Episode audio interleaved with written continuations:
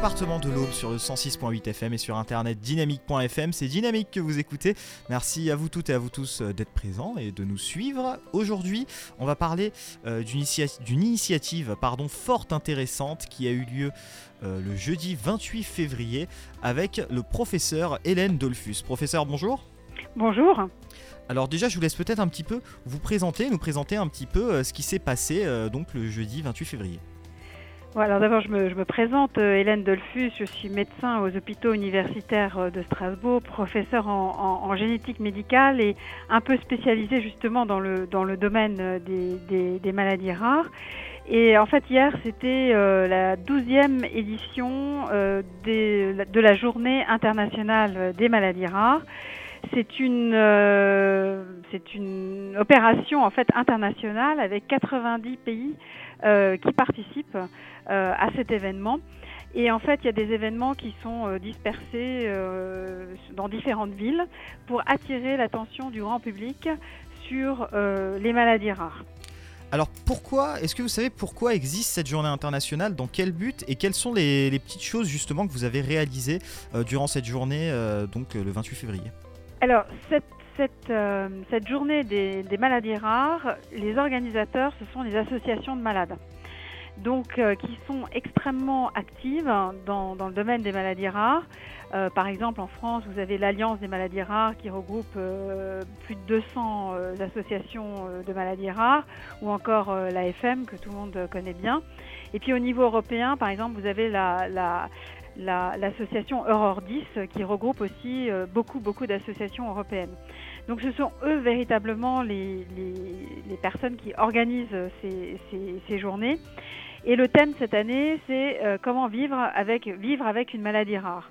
Et je pense que là, les associations de patients veulent mettre en lumière euh, ce que sont les maladies rares, ce que sont les difficultés d'avoir une maladie rare, c'est-à-dire le temps qu'on identifie qu'il y a une maladie rare chez une personne, euh, le temps de l'errance diagnostique, de l'odyssée diagnostique même, parfois on parle comme ça.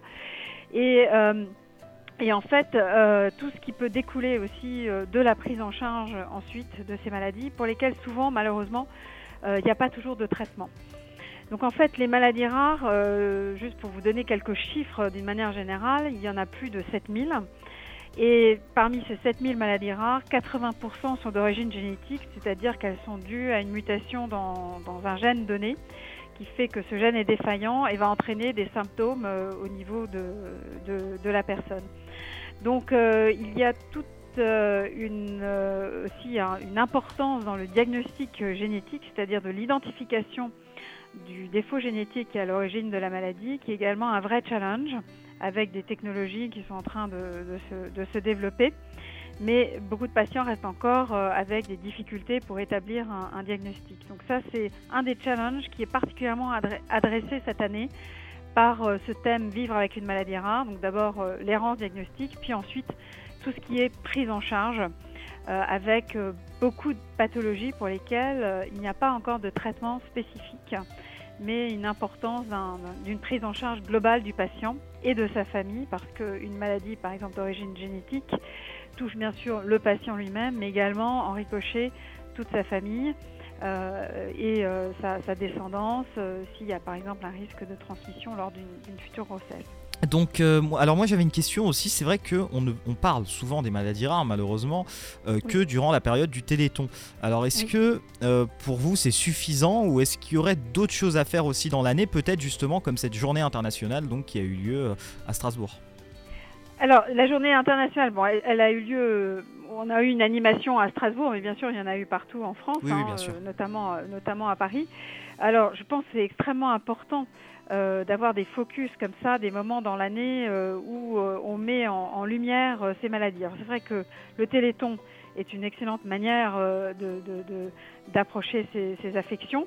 cette journée internationale aussi, ce serait évidemment intéressant d'avoir d'autres journées. Bon, c'est assez compliqué à organiser, mais je, dirais qu'en fait, dans chacune des disciplines, parce que les maladies rares, ça regroupe beaucoup de disciplines différentes, il y a quand même beaucoup, euh, au, au, courant de l'année, beaucoup de réunions d'associations de malades euh, qui permettent en fait d'informer le grand public sur des domaines particuliers euh, des maladies rares. Alors par exemple, je pense à l'association Rétina France, à laquelle moi je suis particulièrement euh, impliquée, qui s'occupe des dégénérescences euh, de la rétine.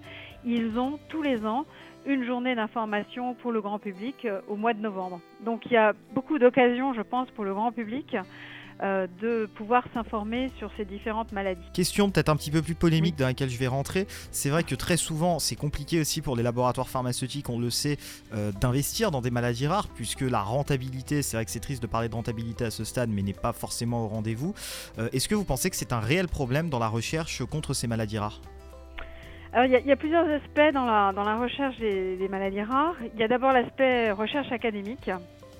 Euh, avec beaucoup d'instituts comme euh, l'INSERM, les universités, le CNRS, etc., qui s'occupent de faire de la recherche sur ces maladies, comme par exemple trouver des nouveaux gènes euh, responsables de ces maladies ou en faire des, modèles.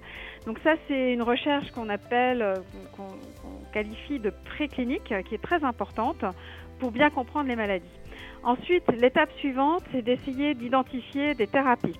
Et c'est là où effectivement il y a euh, une jonction qui va être faite avec euh, l'industrie pharmaceutique. Alors pendant des années, l'industrie pharmaceutique trouvait que les maladies rares c'était pas très intéressant parce que finalement le marché entre guillemets des, patients potentiels qui pourraient bénéficier d'un traitement était relativement limité. ce qui reste le cas. Ceci dit, euh, il y a maintenant un grand engouement des industriels pour ces, maladies rares, d'une part parce qu'on peut détecter et, identifier des nouvelles voies thérapeutiques, voire des nouveaux groupes de médicaments. Donc ça, c'est très intéressant pour euh, les industries pharmaceutiques. Et d'autre part, il y a des développements thérapeutiques qui sont faits actuellement, euh, comme la thérapie génique, par exemple pour les rétinopathies pigmentaires. C'est encore un, exemple tout récent où il y a une mise, il va y avoir il y a eu une, autorisation temporaire euh, d'utilisation d'une thérapie euh, génique euh, pour, pour l'œil.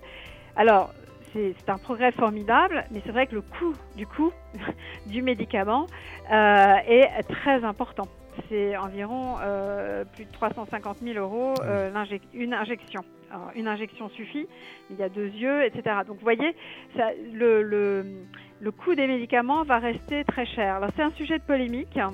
Euh, effectivement, parce qu'il va falloir trouver le juste milieu entre euh, les investissements que coûte toute cette recherche pour identifier euh, les, cibles thérapeutiques, les développements, et souvent ça prend des années, parfois plus de 10 ans pour un médicament, donc il y a un investissement très important. Et ensuite, le coût qui peut être supporté par, bah, par, par, par, par l'État, par le pour rembourser par exemple en France, pour le remboursement de ces médicaments. Euh, mais bon, je, pense que les choses évoluent quand même assez positivement et qu'il y aura, euh, y aura des, dans les années qui viennent, il va y avoir un, lissage par rapport, à ça, je l'espère. On va se demander un petit peu euh, quels seraient les projets peut-être que vous envisageriez en dehors de, de, cette journée internationale des maladies rares? Est-ce qu'il y a d'autres projets au niveau du CHU de Strasbourg que vous menez contre ces maladies rares? Alors, je vous remercie de cette question parce que euh, nous avons en fait un, institut de génétique médicale euh, d'Alsace euh, qui vise justement à, mettre sur le même site à la fois les activités cliniques autour des maladies rares et les activités de recherche dans un nouveau bâtiment qui est construit par l'Université de Strasbourg, qui s'appelle le, CRBS, et que nous allons investir, nous l'espérons, à, la fin de l'été avec donc vraiment une plateforme dédiée à l'accueil des patients avec des maladies rares d'origine génétique et euh, les chercheurs qui seront euh, juste euh, à côté. Donc pour nous, c'est un projet qui est très très important. D'une part pour donner de la visibilité aux maladies rares et bien sûr pour développer tous nos projets autour de la clinique et nos projets autour, autour, de, la, autour de la recherche. Merci beaucoup. Professeur Hélène Dolphus à l'instant qui était avec nous en interview sur Dynamique. Merci beaucoup de nous avoir accordé cet entretien. Merci à vous.